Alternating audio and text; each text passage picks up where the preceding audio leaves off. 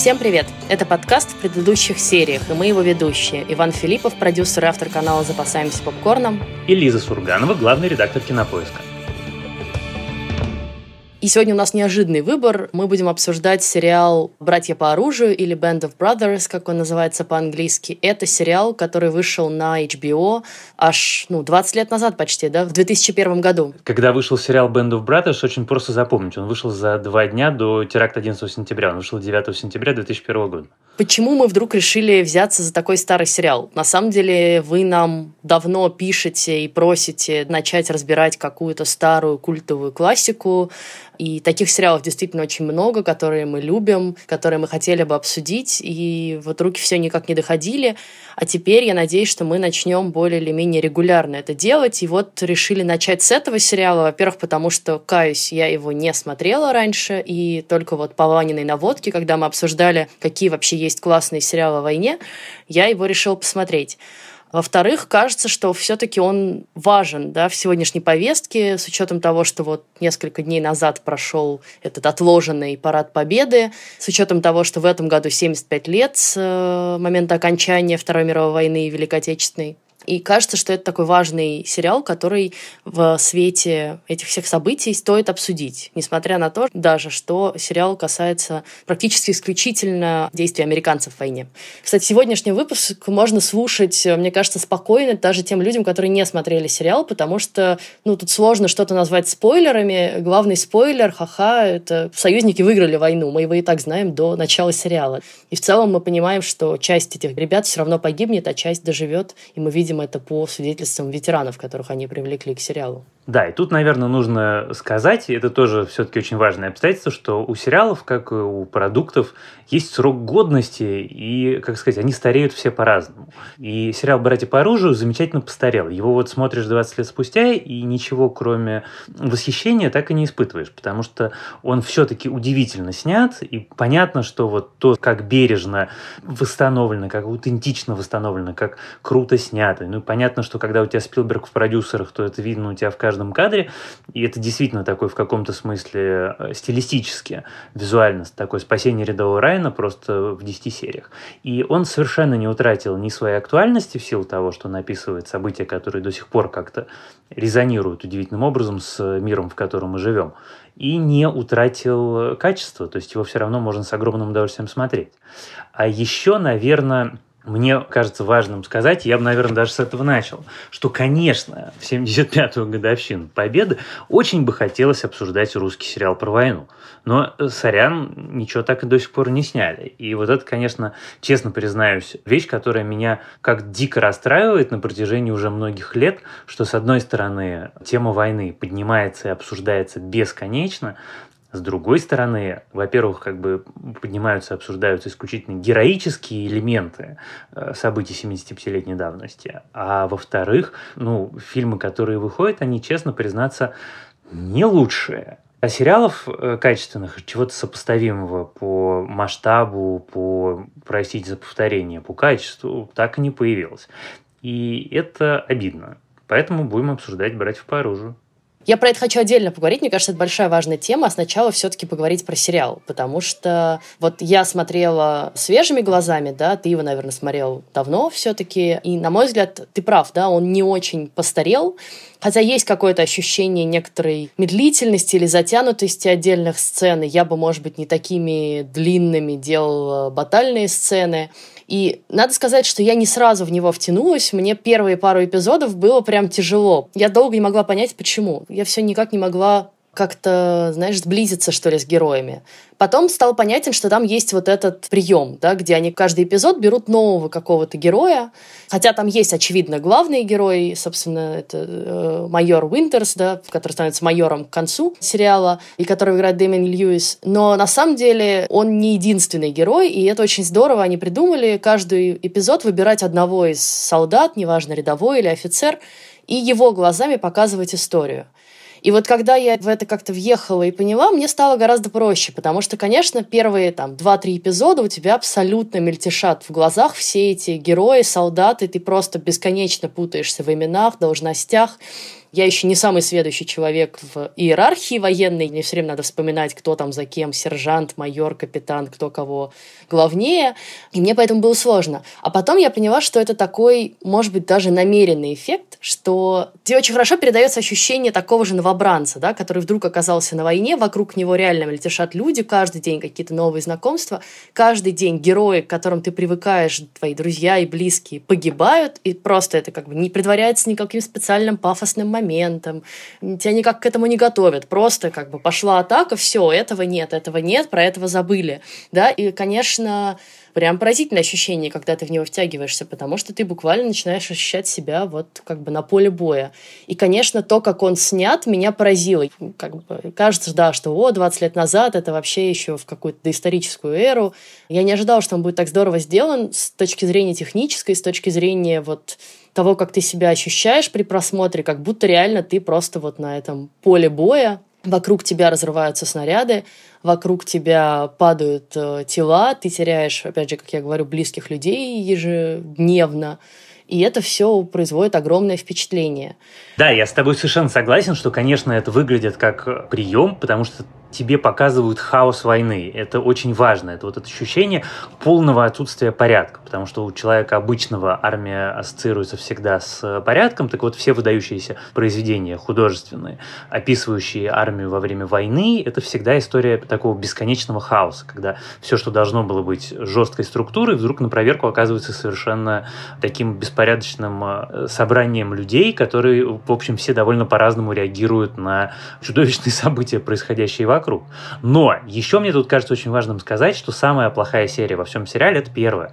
Это на самом деле довольно редкое явление для современных сериалов, потому что традиционно сейчас принято делать то, что называется pilot heavy, то есть первая серия должна быть прям лучшая. Так вот, у «Братьев по оружию» очень неудачная первая серия, учебка, довольно идиотский Дэвид Швимер в роли инструктора, но все, что будет дальше, все будет выдающееся, все будет потрясающе. Надо просто вот как-то аккуратненько пережить первую серию. А также, мне кажется, знаешь, что важным, что все-таки понятно, что «Братья по оружию» не снимал Спилберг, но Спилберг шоуранил этот сериал вместе с Томом Хэнксом очень детально. Он то, что по-английски называется hands-on. То есть это не то, что он прилепил свое имя, это то, чем он жил и чем он занимался. И каждая сцена несет отпечаток его творческих решений и его мнения. И э, мне кажется, это очень важно для качества сериала по вот какой причине. У Спилберга всегда традиционно очень крутая война. Он по-настоящему умеет снимать войну, потому что он войну искренне ненавидит. И он человек, который это все, вот само явление, не людей, не страны, не организации, которые ведут эту войну, не армию, а именно явление. Война, такое бессмысленная мясорубка, когда одни люди по приказу других людей убивают совершенно незнакомых третьих людей, ему глубоко противно. И из этого очень острого чувства у него всегда рождаются совершенно пронзительные военные истории. И здесь это как раз, мне кажется, максимально раскрылось, потому что 10 часов сериала – это такое огромное полотно, на котором, в общем, можно нарисовать в деталях довольно выдающуюся и яркую картину. Да, слушай, ну тут мне кажется важно сказать, что этот сериал снимался практически сразу после «Спасти рядового Райана», да, и местами даже в тех же декорациях, э, выстроенных в Англии. И э, там, конечно, очень чувствуется влияние, ты прав, и Спилберга, и этого фильма, да, и вот сцена высадки, да, пусть она тут не на море, а с воздуха, но вот этот хаос и растерянность, и непонимание, и, бессмысленная гибель людей в каких-то самых глупых обстоятельствах, они все перекочевали из этого фильма тоже, конечно. А, мне, наверное, из всех эпизодов больше всего понравился эпизод «Бастонь», потому что, во-первых, он такой достаточно камерный, ты практически весь эпизод проводишь в этом лесу заснеженном, и у тебя действительно в какой-то момент возникает совершенно тяжелое, гнетущее чувство, что из этого невозможно выбраться, да, что вот ты сидишь в этих абсолютно нечеловеческих условиях, да, в мерзлых каких-то окопах, даже не землянках, а каких-то ямах просто. У людей вокруг коченеют э, руки, ноги, они не могут найти лекарств, да, и вот этот несчастный молодой доктор, который мечется между разными солдатами и подразделениями, пытаясь тупо найти ножницы и какое-то обезболивающее, И вот когда ты видишь войну его глазами, человека, который даже не воюет, который даже не стреляет ни в кого, да, а просто должен бесконечно бегать от одного тяжело раненого к другому, не имея возможности при этом им всерьез помочь, кроме как вот действительно вколоть э, морфий, да, чтобы они просто немножко э, как бы отпустила боль и постараться их отправить в госпиталь, который еще и разрушит потом то вот это, конечно, наверное, самая для меня выразительная серия про бессмысленность и беспощадность войны, да. И э, меня еще поразил сериал тем, что он очень жестко и жестоко и натуралистично показывает ранения. Все эти сцены довольно длительные. Хотя я не слабонервный человек, но я не могу так долго смотреть на оторванную ногу и как солдату пытаются помочь в этой ситуации. Это тяжело. И ты прям вот в этой серии чувствуешь э, весь действительно ужас войны и всю ее бессмыслицу. Ну и, конечно, персонаж вышел очень какой-то интересный, человечный. И то, как он в конце почти опускает руки, почти уже впадает в какой-то анабиоз, такую депрессию, и потом все-таки вспоминает о своем предназначении, и помнишь, вот рвет эту косынку медсестры, с которой он подружился, чтобы, значит, залатать рану. Очень какой-то такой трогательный момент. Ну, во-первых, конечно, этот эпизод совершенно потрясающий, и действительно у тебя ощущение, что ты в этом мерзлом окопе вместе с этими несчастными солдатами, и он действительно сделан очень круто, и вот с точки зрения, как сказать, эффектности, вот это удивительно. Вроде в нем ничего такого радикального не происходит, там не летят тучи самолетов, не едут тысячи танков, но при этом он тебя так пришибает по-настоящему. Одна из вещей, которая меня абсолютно потрясла, которую я прочитал сильно позже того, как я посмотрел, это то, что весь этот эпизод снят в павильоне, а не натуре. То есть они натурально натаскали настоящие деревья, вырыли окопы. Там часть деревьев была искусственная, чтобы эффект не взрываться от артиллерии. Что снег на самом деле это бумага. Ну, в общем, ты этого абсолютно не чувствуешь, когда ты смотришь серию. А у меня любимая серия, да, конечно, сложно назвать ее прям любимой, но это просто серия, которая прям по-настоящему произвела на меня впечатление. Это серия, которая называется Why We Fight – серия про то, как э, главные герои находят концентрационный лагерь. И эта серия для меня интересна вот почему. Потому что для русского человека вопрос, зачем мы сражаемся во Второй мировой войне, звучит довольно странно. У нас не было никогда такого вопроса. У нас, мне кажется, на уровне генетического кода все понимают, что Вторая мировая война для нас это был вопрос выживания. И очень интересно сравнить свой такой, да, это же не опыт, это свое представление с представлением людей, для которых это иначе. Потому что когда мы говорим про Америку, которая находилась через океан, про которую, в общем, мы все понимаем про обстоятельства, из-за которых Америка в войну не вступала, из-за которых она вступила в войну. И вот нам показывают мальчишек, которые вынуждены прилететь в далекую страну, в которой они ничего не знают, пройти пол Европы. И вот они идут по Германии и обсуждают между собой, что ну как бы что мы здесь делаем, зачем это, почему это наша война. И вдруг они получают ответ на этот вопрос самой неожиданной стороны, когда они находят этот концлагерь, видят, что там произошло, и сталкиваются не с ужасом войны, а с таким злом, вот с настоящим злом, с воплощением зла. И э, этот эпизод на меня произвел огромное впечатление. То, как авторы показывают, что простые немцы, которые не знали, и которые тоже узнают о том, что это было, а может быть, они и не, знали, может, они только делают вид. Ну, то есть, вот сложные моральные вопросы и неожиданный человеческий опыт, мне кажется, это как-то очень важно для таких историй. Как-то ты из них выходишь, зная о мире чуть больше, понимая какие-то вещи чуть больше, чем ты понимал при начале просмотра. Да, слушай, Слушай, ну тут, конечно, мне кажется, важно сказать, что все-таки, если говорить про государство и про решение властей, то Америка вступила в войну не из-за концлагерей, э, конечно же. Но понятно, что для рядового человека, оказавшегося там, да, вот это все непонятно, он видит действительно вот какое-то очень наглядное объяснение. Меня этот эпизод скорее поразил, опять же, вот этой э, довольно откровенной натуралистичностью этих сцен в концлагере несмотря на то, что я видела много фильмов э, и сериалов про концлагерь, мы с тобой недавно обсуждали вот сериал «Охотники», да, где тоже довольно жестокие сцены из концлагерей показаны. Но как-то это всегда, может быть, даже больше про психологическое насилие. Фильмы стали чаще на этом концентрироваться. А здесь ты ничего особенно не знаешь даже про людей, которых ты видишь на экране, но ты приходишь в совершенный ужас, и они как-то действительно очень э, детально показывают вот этих совершенно истощенных, несчастных узников, и то, как они бросаются на еду, и то, как они вообще боятся света и боятся людей, да, несмотря на то, что это американцы. И это все действительно нагоняет на тебя страшный э, отчаяние и ужас, что такое было возможно. Для меня там другой поразительный момент, э, какой-то довольно тонкий. Вот эта сцена с раздачей еды, потому что когда они бросились, значит, забирать еду из местных э, всех лавок и магазинов, чтобы отвезти этим несчастным оголодавшим людям, я в ужасе схватилась за голову, потому что я тоже, как бы начитавшись и насмотревшись разного, знаю прекрасно, что истощенного человека нельзя сразу кормить, давать много еды. Это просто сразу смерть. И я кричала практически, что что вы делаете, остановитесь, так нельзя. И казалось, что, может быть, это, знаешь, какая-то такая глупая ошибка сценаристов, что ли, будет сейчас. Но так не выходит, да? Вот приезжает этот доктор, который говорит, немедленно прекратите, вам придется их запереть в лагере, несмотря на то, что вы только что их освободили, вам придется перестать давать им еду. И как это пришибает всех этих солдат, и особенно вот этого парня, который им должен все это перевести и сказать. И это, конечно, прям сильный, сильный момент. Ну и про немцев, которых отправляют туда хранить тела, и про которых действительно нам сериал не дает ответа, знали они или не знали, да, это вот эта а, банальность зла, да, такая, как бы они закрывали глаза, действительно, можно ли жить там в нескольких километрах от концлагеря и вообще не знать, что происходит. Вот, ну, сложно дать ответ на этот вопрос. И при этом не осуждает их.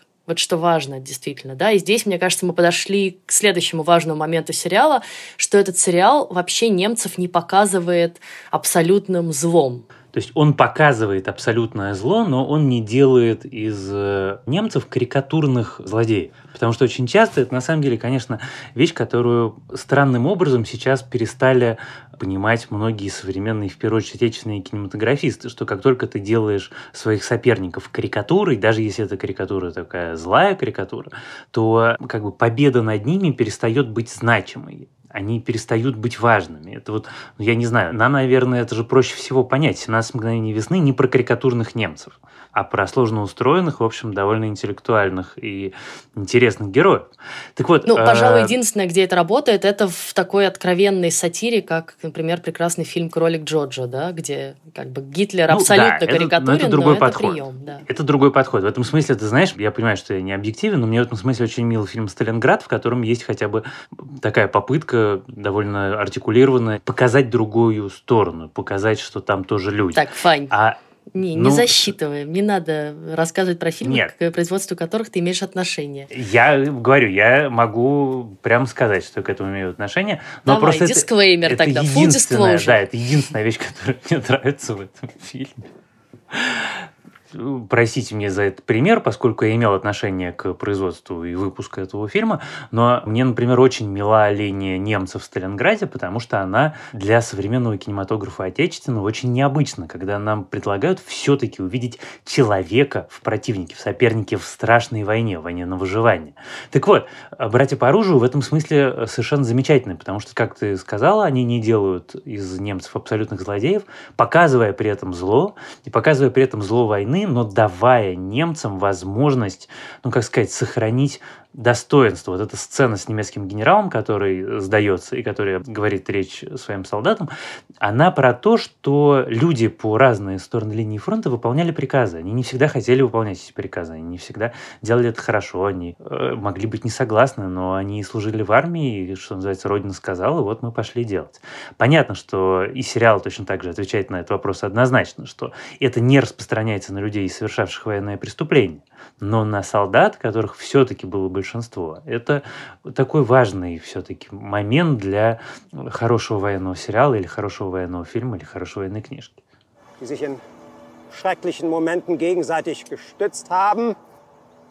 Вы поддерживали друг друга в трудный час.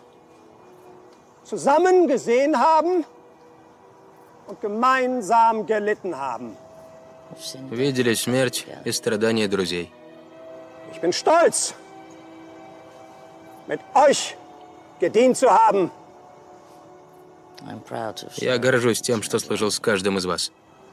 Меня даже поразил немножко этот момент, потому что он не просто про то, чтобы показать врага с человеческим лицом, а он вообще еще про как бы немножко забывшееся из-за Второй мировой войны, да и в Первой мировой войне э, такое благородное отношение к врагу, да, вот то, как раньше велись войны до 20 века, где люди все-таки видели в своих соперниках отважных каких-то воинов, э, генералов и так далее, и так далее, оно совершенно растерялось в 20 веке, когда это просто превратилось в кровавое месиво.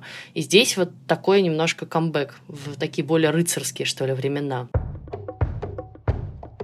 Давай поговорим немножко про историю создания сериала, потому что мне кажется, что он, конечно, сейчас, наверное, этим мало уже кого удивишь, но вот если просто перенестись на секундочку в начало нулевых, и понять, что это был на тот момент самый дорогой просто сериал в истории телевидения, и до сих пор он, на самом деле, его бюджет довольно большой считается, 125... Ну да, 12 миллионов. Да, 12 миллионов за серию или 125 миллионов долларов за весь мини-сериал, это на самом деле дофига, да, 12 миллионов за серию, это, ну, вот как «Игра престолов». И это при этом 2001 год. И я читала очень такую забавную в этом смысле статью в «Нью-Йорк Таймс» старую, как они добились от HBO такого бюджета, да, и что не последнюю роль, конечно же, в этом сыграло присутствие, собственно, Стивена Спилберга и Тома Хэнкса в кабинете на переговорах с HBO. Потому что, ну, если ты понимаешь, что у тебя в проекте будет задействованы два таких столпа голливудских, то... Тяжеловеса. Да, тяжеловеса, то с ним, скорее всего, все будет хорошо. Но оно так и получилось. И, ну вот, можно просто почитать, найти в интернете, там, сколько они создали тысяч костюмов, там, сотни пар обуви, да, воссоздали. Выкупили, нашли реально старое оружие времен Второй мировой. Выстроили на аэродроме в Хэтфилде все вот эти декорации, все построили эти деревни, которые там были то голландскими, то бельгийскими, то французскими, в зависимости от того, куда перемещалась армия куча спецэффектов, куча пиротехники. В общем, это прям такой огромный проект, такая война и мир, да? 10 тысяч человек в массовке. Да, при всем при этом, ну вот я не знаю, может быть, ты сейчас со мной поспоришь, но при том, что этот сериал появился в годы, когда HBO выпускала еще «Секс в большом городе» и «Клан Сопрано», но это были такие флагманские сериалы тогда канала, кажется, что он меньше остался в памяти людей, чем эти два сериала, при том, что в него гораздо больше вложено всего. Или, может быть, это в России так, он меньше просто известен? Мне кажется, это все-таки у нас, потому что в иностранной, в американской прессе я довольно часто вспоминаю то упоминание, то отсылку, то опять какой-нибудь текст, знаешь, на каком-нибудь модном издании, почему нужно пересмотреть сериал «Братья по оружию». Ну, то есть нет, он, что называется, не канул без следа. Но просто у нас, я думаю, это все-таки очень важная вещь. Каждый раз, когда мы говорим про американские фильмы или сериалы о войну, у нас включается, почему нас не показали. И тут, мне кажется, знаешь, конкретно про сериал «Братья по оружию» есть же пример того, что эта реакция, видимо, инстинктивна для определенной части населения в любой стране, потому что в Великобритании усилиями такого, знаешь, совсем низкопробного таблоида Daily Mail устроили какую-то прям кампанию против сериала «Братья по оружию», вытащили каких-то британских ветеранов, которые сказали, как их оскорбляет этот сериал. Почему? Потому что не показан подвиг британских солдат и подвиг британского народа. Собственно, эмоция очень нам понятна. У нас после выхода каждого фильма про войну, которую вели Соединенные Штаты, включая Перл-Харбор, это меня, конечно, всегда вымораживало больше всего, начинаются гневные потоки письма в спортлото, почему, значит, не показали Советский Союз? Потому что война была мировая. Вот это довольно простой ответ. Война была мировая, и в ней воевали много людей, и у итальянцев, греков, испанцев, французов, немцев, англичан, русских и американцев она была разная. Она была очень разная. И каждый имеет полное право в рамках своего национального кинематографа рассказывать истории про своих героев. То, что мы, к сожалению, не можем сделать что-то по масштабу, я сейчас говорю не про художественное качество, по масштабу и привлекательности для широкого зрителя. Создать это наша проблема, это не проблема людей, которые делают свои сериалы. Но мне кажется всегда, что э, наша аудитория очень часто пропускает вещи, которые могли бы и понравиться, которые вообще довольно крутые.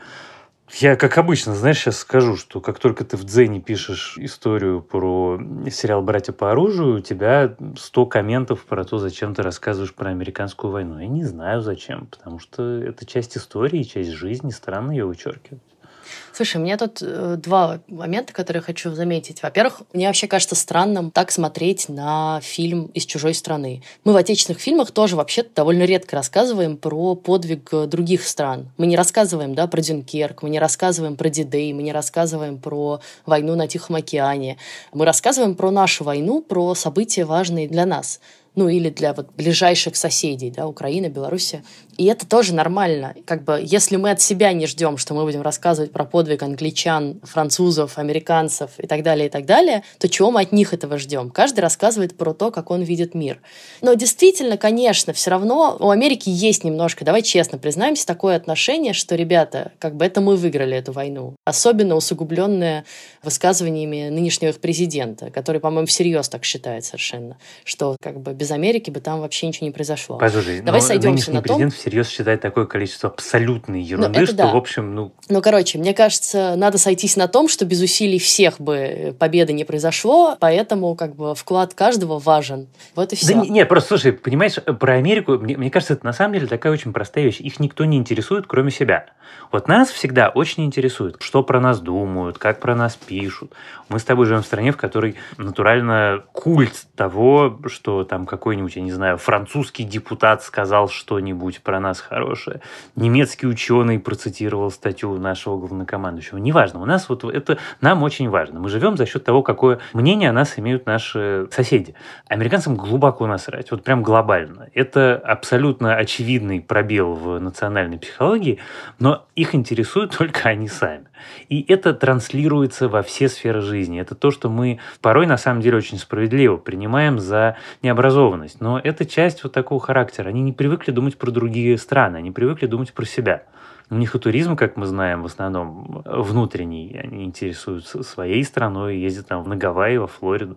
Ладно, я предлагаю сейчас не углубляться в особенности американской э, национальной охоты. Давай, давай, давай, конечно. Менталитета. А что я хотела сказать по поводу вот этого возмущения еще в Великобритании, что там на самом деле история чуть тоньше. Они возмущались не только тем, что американцы сняли сериал про войну в Европе, оставив только американцев, но даже больше тем, что BBC в тот момент закупила этот сериал для показа. И что как бы какого хрена вы наши, значит, денежки, да, деньги налогоплательщиков тратите вот как бы на сериал, который умаляет подвиг британского народа и восхваляет американцев. И там как, как созвучно это нашему сердцу. Да, да. И тоже очень, как бы, ты распознаешь знакомые нотки.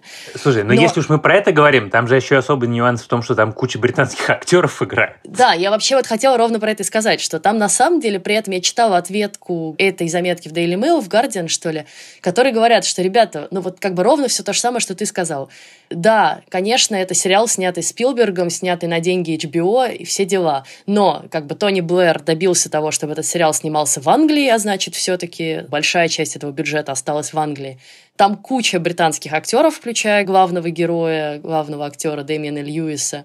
И как бы здорово, что так или иначе это развивает нашу киноиндустрию и может помочь нам в будущем такие фильмы снимать. А то чего ж мы сами-то про войну такого не снимаем, говорят они. И, в общем, совершенно правы. Да, с тех пор прошло много лет, Великобритания тоже начала снимать какие-то масштабные фильмы про войну. Но так или иначе, мне кажется, этот аргумент вполне здравый. Если про это думать, то это же очень смешно, что американские режиссеры, американские продюсеры, американский телеканал, американские деньги, но снимают в Великобритании и снимают с британскими актерами. Разумеется, потому что дешевле. Но при этом, ну, как бы с точки зрения экономики, это деньги, которые вложены в экономику Великобритании, а не в экономику Америки. Ну, то есть тоже такой, в общем, можно смешной аргумент привести. Про актеров давай сейчас поговорим. Это на самом деле, мне кажется, момент, когда нужно просто для наших слушателей, которые не смотрели этот сериал, мы же обещали, что будет без спойлеров, просто коротко перечислим всех актеров, которые в нем заняты в небольших ролях, потому что это такой список, который сейчас, наверное, даже, я не знаю, в «Мстителях» не соберешь. Да, э, там на самом деле ты это смотришь немножко, как, знаешь, такой альбом с детскими фотографиями, потому что Абсолютно. вдруг начинают вылезать э, совершенно юные, прекрасные, например, Том Харди. Им всем там лет по 20. Вот все звезды мировой величины сегодняшние, они там все такие 20-летние мальчишки. Буквально это, на самом деле, для многих из них там один из первых больших проектов. Помимо Тома Харди... Майкл Фасбендер, твой любимый Джеймс Маковой, Саймон Пегг там. А также мой любимый Эндрю Скотт. Надо сказать, что имя Эндрю да. Скотта стало решающим в принятии решения, посмотреть или нет этот сериал. Я его очень ждала, он появился сразу же и практически сразу же погиб. И я так типа, нет, ну что ж такое-то? Я же только-только на него начала смотреть. И очень смешно, что они там играют американцев все, конечно, еще.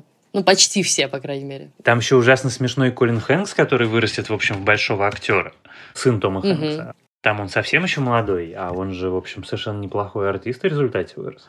Там, кстати, и Том Хэнкс в каком-то прям совсем в массовке снялся. Там я видела кадр, где он изображает какого-то британского солдата в беретике. А еще, например, Джимми Феллон, которого тоже совершенно непривычно видеть в таком образе телеведущий. Просто это такое отдельное удовольствие получается, когда ты смотришь, смотришь, смотришь, и вдруг ой, это побежал Майкл Фасбендер, ой, черт, это убили Джеймс МакЭва.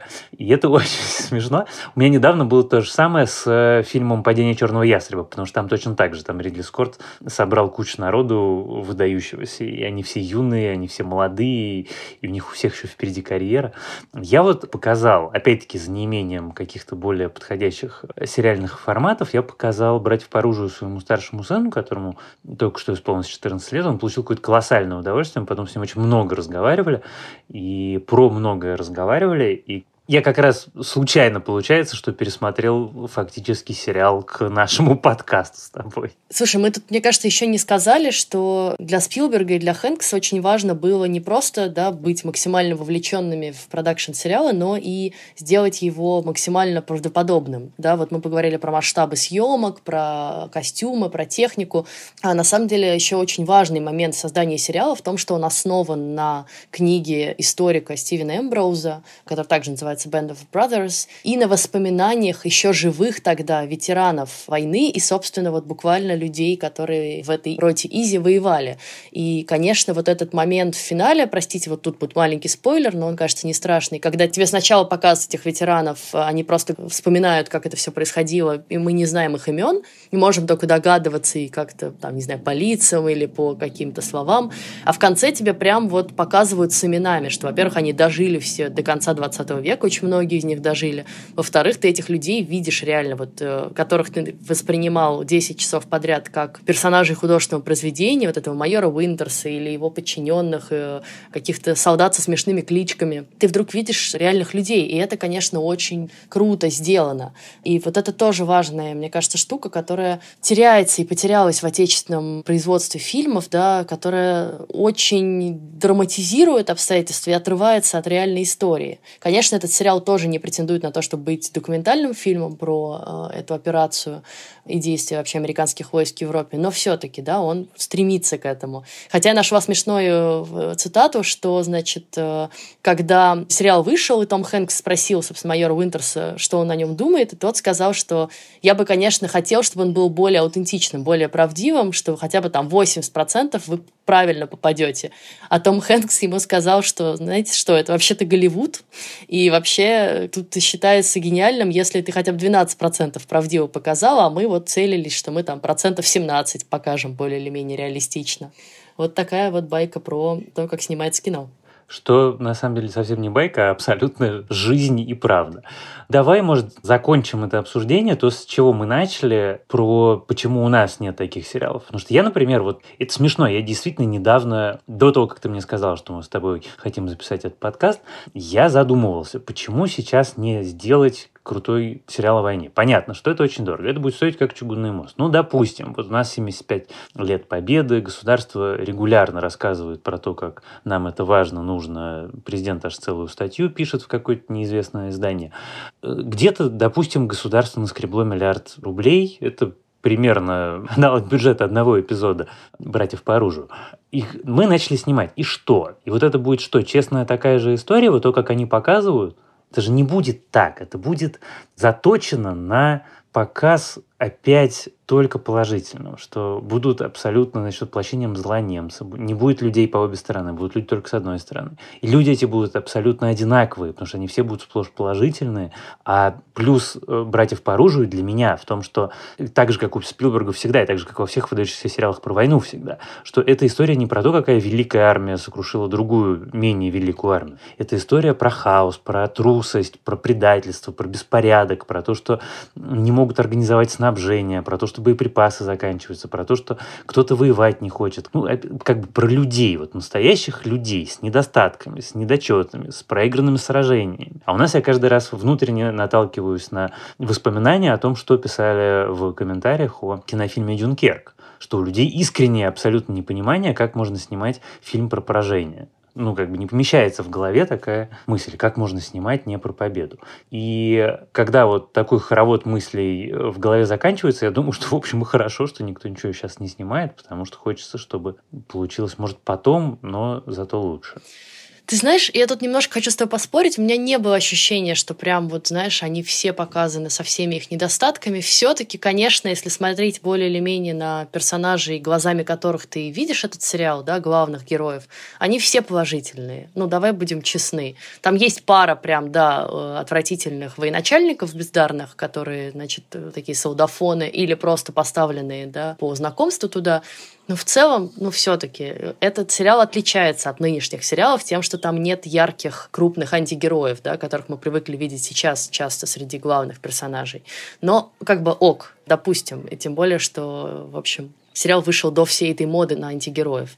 Хотя есть какие-то, ну, микронедостатки, да, например, да, действительно то, чего сложно представить в фильме о советских солдатах, да, показывают и мародерство, показывают и вот как бы домогательство, да, девушек местных, хотя очень так лайтово. Там есть такая сцена, где я напряглась и думала, а сейчас как бы будет какое-то жесткое продолжение, где они там какую-то доярку несчастную преследуют. Но нет, она дает ему пощечину, и он посрамленный удаляется. Но в реальности мы понимаем, что, конечно, были и гораздо более жесткие ситуации. Но фиг с ним с этим, я на самом деле хочу к твоему вопросу вернуться. Вот почему бы у нас такое не снять? У меня встречный вопрос. А уверен ли ты, что нам вообще это нужно еще? Я все время про это думаю, про то, что как зритель и как налогоплательщик, деньги которого пойдут на такое кино, я, возможно, уже даже не хочу, чтобы снималось еще что-то про Великую Отечественную войну, потому что ну, во-первых, у нас огромное количество хороших фильмов, действительно выдающихся фильмов, по большей части советских, про войну. И зачем на фоне этого еще как-то это переосмысливать, да? И героизирующих войну, и наоборот, показывающих все ее ужасы, как иди и смотри. И «17 мгновений весны» совершенно выдающийся сериал. И зачем мне еще один фильм или сериал? И я даже не имею в виду именно там отечественного производства, а вообще, в принципе, может быть, нам пора перестать снимать про войну, которая закончилась 75 лет назад.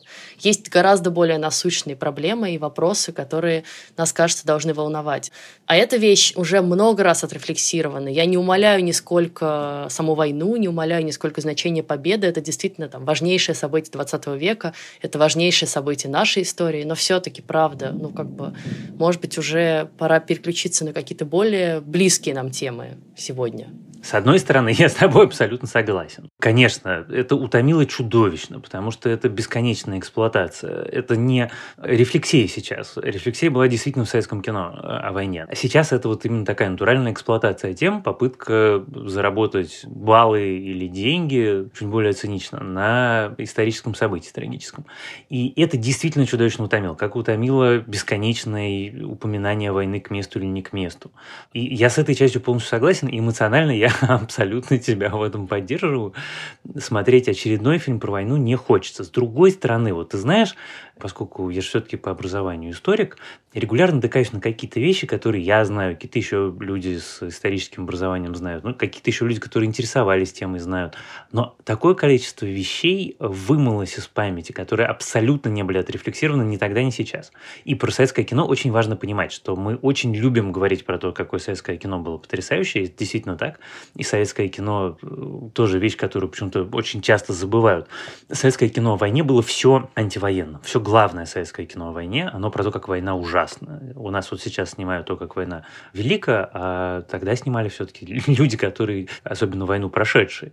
Знаешь, вчера меня прямо удивило в эфире «Россия-1» обсуждали результат соцопроса, согласно которым подавляющее большинство людей старше 75 не любят парады. И ведущий «Россия-1», закатив глаза и, значит, трагически заломив руки, как? Как же так может быть, чтобы люди, видевшие войну, не любили парады? И я вот мне думаю, чувак, если ты видел вот это, если ты это пережил, неужели ты думаешь, что тебе будет хотеться еще раз это увидеть, услышать скрежет гусениц, лязг оружия? Ну, блин, ну, это же, в общем, такая очевидная вещь. Так вот, прости, это я начал целый спич огромное количество тем э, войны, которые у нас не проговорены. Меня когда-то, и это смешно. Вот есть такой фильм «Война Харта» с Брюсом Уиллисом про американского военнопленного во время Второй мировой войны. И э, там одна из важных составляющих сюжета, что два лагеря рядом. Лагерь американских военнопленных, к которым немцы относятся одним образом, и лагерь советских военнопленных, к которым немцы относятся как грязи, из-за людей не считают, и они живут в абсолютно нечеловеческих условиях. Там вокруг этого выстроена какая-то драматургия. Фильм не очень хороший, даже, можно сказать, плохой, но это же часть истории, которую у нас тоже, в общем, не проговорили про то, что советские военнопленные из одного лагеря в другой переехали. Или про то, что было с генералами Победы, собственно, после 9 мая 45 года. Или что с Жуковым было после 9 мая 45 года. Или про все истории, связанные с войной, с отношением на войне к женщинам. Я читал один текст, от которого, честно признаюсь, волосы на голове шевелились про то, что за родину воевали не только, как сказать, привычные нам люди с белыми прекрасными лицами и русыми волосами, но это были люди разных национальностей, у которых были разные конфликты, у которых были разные истории, у которых была разная война. Кроме вот таких, знаешь, абсолютно формальных, когда берут трех-четырех стереотипичных, абсолютно неживых картонных э, нацменов, простите меня, здесь кавычки стоят, и говорят, ой, смотрите, какое у нас разнообразие. Или про то, что, прости, но э, в Великой Отечественной войне воевали не только люди определенной ориентации. Тоже же про это никто ничего не рассказал. Есть огромное количество сторон войны, которые, мне кажется, стоят еще того, чтобы про них проговорить. Но, повторюсь, я думаю, что сейчас этого не произойдет по миллиону обстоятельств, э, в первую очередь политических, во вторую очередь, наверное, финансовых. Но я надеюсь, что когда-нибудь это будет, потому что неотрефлексированные войны, как учит нас история, это вещь опасная, неотрефлексированные до конца. Слушай, да, вот я боюсь, что все эти темы, которые ты перечислил, большая часть из них будет э, признана в нынешних условиях э, клеветническими, да, и позорящими э, честь и славу русского оружия. Я только хочу сказать, что вот ровно за это, мне кажется, мы и ценили сериал «Охотники», потому что он, помимо еще вот этой интересной истории, он мог очень критически отнестись к действиям собственных э, властей, да. Помнишь, что там одна из главных мыслей сериала — это про то, что ну, мы как бы войну выиграли, ребята, а потом вы всех этих, значит, ученых, которые все эти зверства придумывали, привезли и оставили служить на благо Америки. И еще скрыли от нас этот факт. И вот такое, конечно, действительно сложно вообразить у нас. Ну, а завершить разговор про «Братья по оружию» я хочу следующим образом. Мы перечислили там много достоинств этого сериала. Для меня главное достоинство следующее, про которое ты тоже немножко уже сказал, что когда ты смотришь этот сериал, тебе совершенно не хочется это все повторить. Вот это вот, знаешь, все эти прекрасные наклейки, да, можем повторить. Абсолютно. Вот э, эти слова у тебя даже на языке не, не могут повернуться после того, как ты это посмотришь. При том, что, да, этот сериал как бы героизирует американцев, в каком-то смысле героизирует войну, но все-таки он показывает тебе, опять же, всю ее бессмысленность, беспощадность и э, все то, что она делает с людьми страшное. Только ради этого стоит его посмотреть. Ну, а потом ты видишь вот этих э, старичков, которых снимают э, уже настоящих, и думаешь, неужели они, э, вот люди, которые прошли через все это, неужели они захотят это повторить? Неужели они как-то к этому положительно отнесутся? Да нет, и мы знаем, что нет. Эта фраза звучит в сериале, да, собственно, ее произносит герой Дэмина Льюиса, который говорит, что после этого я хотел да, просто оказаться да. где-то в тихом мирном месте и забыть все это как страшный сон. Я не поехал в Корею, навоевался. Я сел в Пенсильвании, на небольшой ферме, в мирном уголке, где живу и по сей день. И не проходит ни дня, чтобы я не думал о тех, с кем служил, и кому не довелось насладиться жизнью без войны. На этом мы завершим наше довольно эпичное обсуждение сериала «Братья по оружию». Да, у нас получилось такое батальное полотно. Меньше всего, мне кажется, мы поговорили непосредственно про сериал, но с нами такое тоже бывает.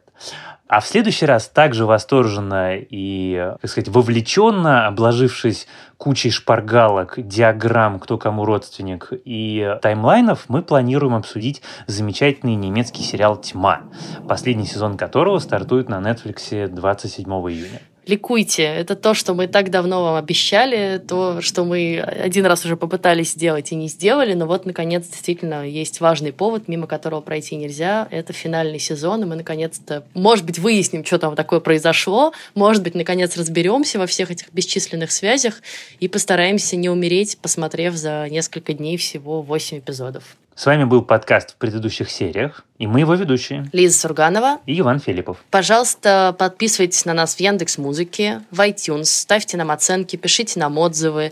Еще нас можно слушать в Castbox, на YouTube, в Deezer и вообще на всех площадках, где есть подкасты. А еще пишите нам письма на почту подкаст собакакинопоиск.ру. Очень интересно узнать, что вы думаете про сериал «Братья по оружию», что вы думаете про фильмы и сериалы на военную тематику, нужно ли нам это еще или не нужно, и какие темы вообще стоит в них поднимать. Я бы почитала с удовольствием ваши письма. А еще можно писать отзывы в нашей группе в Фейсбуке. Она тоже называется «В предыдущих сериях». Ну а мы вернемся к вам через неделю. А помогали нам в записи этого выпуска наш продюсер Женя Молодцова и звукорежиссер Геннадий Фин. Пока! До встречи!